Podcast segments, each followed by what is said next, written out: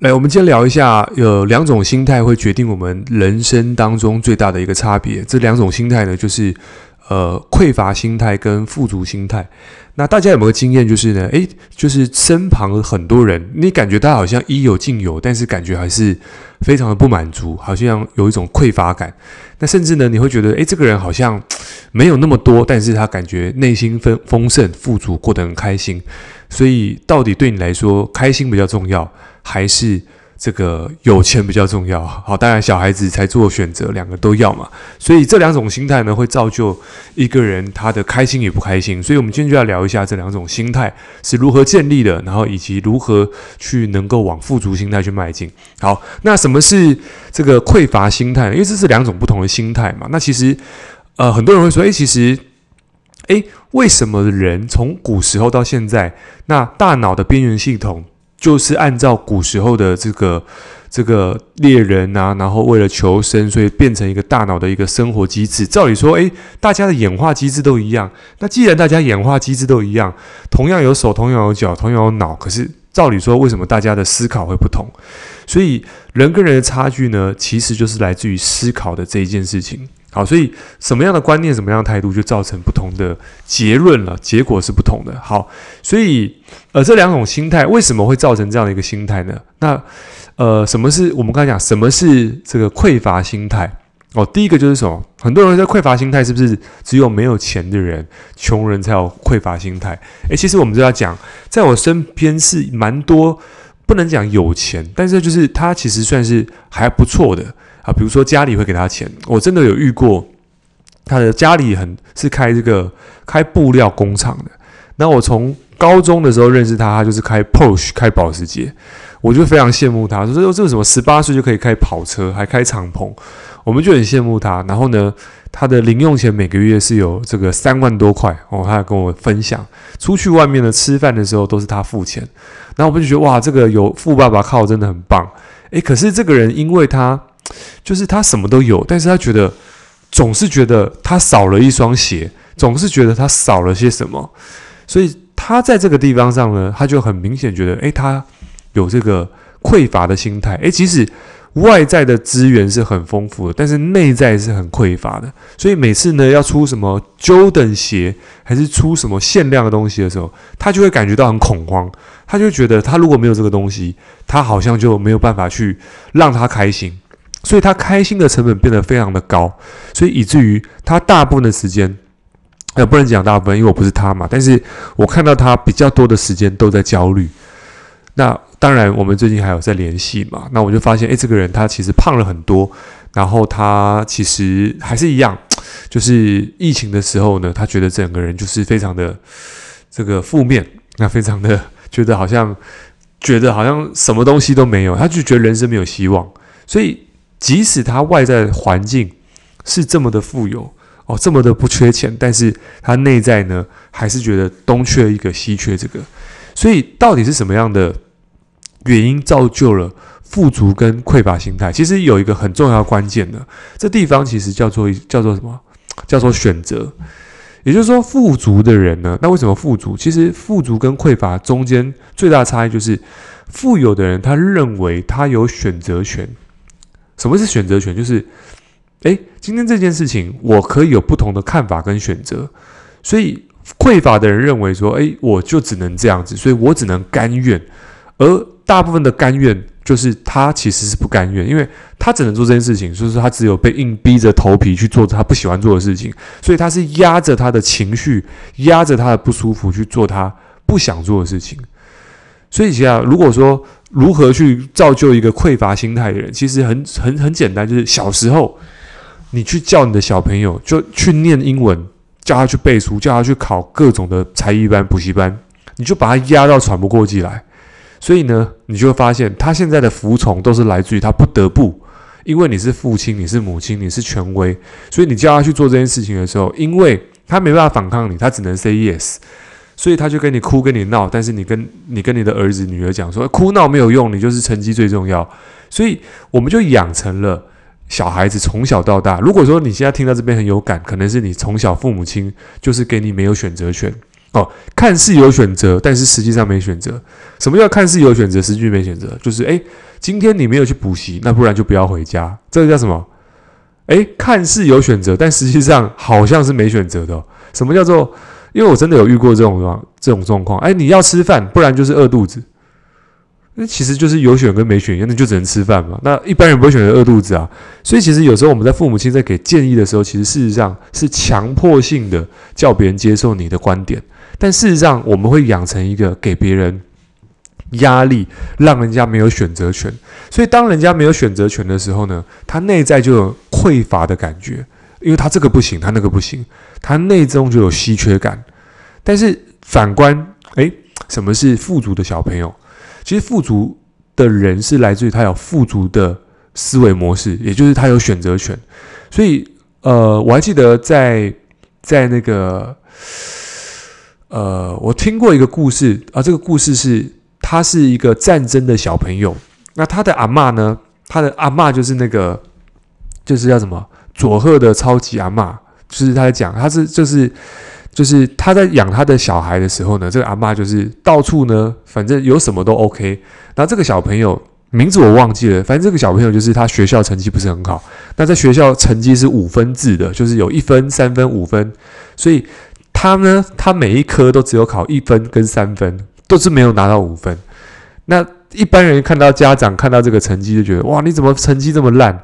但是这个阿嬷就说，诶，这个没关系，反正这个成绩你只要加起来有五分就好了。也就是说，你的国英数加起来有五分都 OK 了，反正成绩不是那么重要。所以你你成绩考得好也很棒，你成绩考不好 OK 也很棒，也都没问题。所以他在小时候就接受这个观点、这个教育的时候。所以他就觉得，诶，其实任何的可能性都可以，所以他们就不会那么 focus，一定要去做什么事情。所以他有很多的选择权。OK，长大了之后呢，那他是在日本非常有名的一个呃演员啦，后来去跟北野武去合作，那北野武是演那个大逃杀，大逃杀，sorry，大逃杀的一个作者。OK，他他是很有名的导演，是演日本的相声，所以他们就合作。所以他其实就在就回忆说，哎，为什么他的人生现在有这个非常不一样的成就，是来自于他在小时候他的他的教养他的人呢，给他非常这个弹性的空间，所以让他有富足的思想。所以其实我觉得在这个地方上面，如果我们今天能够在选择的地方，在任何的事情多了一个选项。这个地方其实我们就可以去锻炼我们的富足思维。诶，比如说今天，诶，当你在这个很多人他可能没有买到他要的东西的时候，他可能就觉得啊，完蛋了，我没有这个东西，我就很匮乏。可事实上，比如说你没有这个东西的时候，也有可能另外一件事情，哎，你没有得到你想要的，那代表一件事情，代表你可能即将得到一个更好的礼物。可是你说这个想法。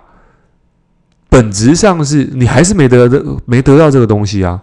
但是在想法上面，在物理层面上，你真的没得到这个东西。比如说，你想买一只 iPhone 手机，哦，OK，但是物理上你没有得到这手机。但是在想法上，如果说你是匮乏的话状态的话，你就说哦，我就是没得得到这手机。所以你在物理上匮乏，会让你心态匮乏。但是如果说按照富足思维来讲，是什么？诶，我没有得到这手机，代表什么？哦，代表我可能得到一个更好的。或许是我现在可能不适合这只手机，所以我现在可能呢适合呃别的东西，哦，可能有别的东西更适合我，所以所以这个我举这个例子，只是想告诉大家说，诶，有时候多让自己有一个不同的思维去想，哦，我没有得到这个东西的好处可能会是什么？所以这个时候你就接受这个想法的时候，诶，其实你就觉得，诶，我就算没得到这只手机，我也没有关系，也是因为你你的想法。打开了一个开关之后，所以让你觉得没有这个东西也没有关系。所以一旦你有这个思维模式的时候，你会发现所有的事情都有它的，他他都有他的另外一个可能性跟选择的时候，其实你就会让自己觉得内心是丰盛的，是富足的，不会觉得很匮乏的。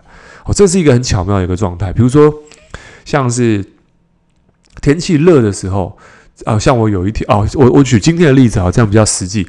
今天其实我在健身的时候呢，然后有一个单位他请我去做演讲，那他的单位的时薪就是邀请我去讲一个小时演讲，大概是付我大概，他那时候开价是三千块啊，叫我去讲一个主题。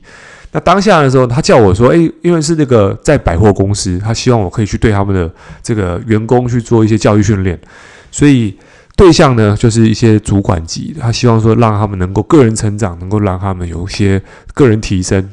所以他就说：诶，那这个演讲的话呢，一小时三千块，然后主题我定。然后呢，他说：诶，可是这个汇款是这样子，就是奖奖金他当下不会给，他是用汇款的。他叫我去百货公司，去他们那边去签一个。”要签一个单子，然后呢，要带清章、带印章去签、去盖名、去盖章。那这个流程，我我我觉得说，那我就说，那能不能线上？他说哦，这个要现场。所以我知道他们有他们的流程，我不要打坏他们的流程。所以如果按照匮乏思维，就说不行，我一定要线上，或者是啊，我一定要去跑。就是如果我要按照我的剧本去演，其实他就不能按照我的剧本去演。因为我要线上，我不行，所以我我如果我是匮乏心态，我会说你不能配合我，所以我很不爽，所以这个地方就会变成是我会不高兴，我会我觉得是这个地方我我可能会有情绪，但是我在当下的时候呢，其实我是有觉得诶，不能线上哦，我想说诶，这个东西不是只是汇款的问题吗？还要特别去亲亲名亲笔签名带印章过去，可是我还想不对，这是别人的别人的。规章，我不要打乱别人，所以我那时候就想说，我那时候马上就转念了，我想说，OK，好，那没问题。我说，那你不用给我钱，没有关系，因为我觉得时间比金钱更重要，所以我特别跑这一趟来回。其实我觉得不止这三千，不是这三千的问题，是是是是时间跟能量的问题。我不想花这个时间跟能量去去去做这件事情。OK，所以当下其实我是真的放下这件事情。我没有真的很纠结你的要不要，我我真的免费都没有差，真的，因为不差这三千。所以当我这样讲的时候，他们就说啊，不行，这钱一定要给什么？他说那不然这样好了，那我给你礼，我们可以给你礼券，我们帮你争取看看用礼礼用礼券的方式。那礼券的话，他说礼券那当然就是礼券，我们就不能给三千。他说哎，礼券可以给六千。我说哦，那没问题，当然好，都 OK。所以好了，结论是什么？结论就是我可能多到我可能本来三千块嘛，但是诶，我多了六千块礼券。OK，对我来说，我学到什么？就是诶，我放下了控制，我当下我有更多，我我有其他的选项。我说诶，我我我不一定要这样做，我可以有其他选择。所以我多了这个选择之后，诶，其实我多了另外一个可能性，就是本来是三千块现金，可是呢多了六千块礼券。那我就觉得诶，这个地方还蛮棒的。比我原本想象的更好。如果我当下只能 argue 说不行，我一定要线上的话，那或许我不可能得到这六千块的礼券。OK，这是今天正发生的事情，所以我也觉得，诶，这个地方也跟大家分享。所以其实不管是呃匮乏心态还是富足心态，我觉得关键在于，呃，我们对于事件事件发生的时候有没有第三选择，有没有另外一个选项。所以，当一个人选项越多的时候，他的可能性越多，他的机会越多。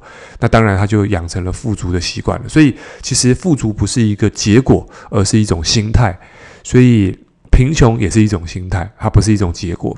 OK，所以今天跟大家分享，希望对大家有帮助。来，结论是什么？结论呢，就是让自己时时刻刻保持第三选择，让自己有多的选项可以去选。人生不是只有 one way，有很多的选择性跟可能性。所以保持思维的弹性，让自己接受各的各种的可能性。这样的话呢，你的选项才会变多，机会才会变多。OK，那我们今天就到这集，我们就下期见，拜拜。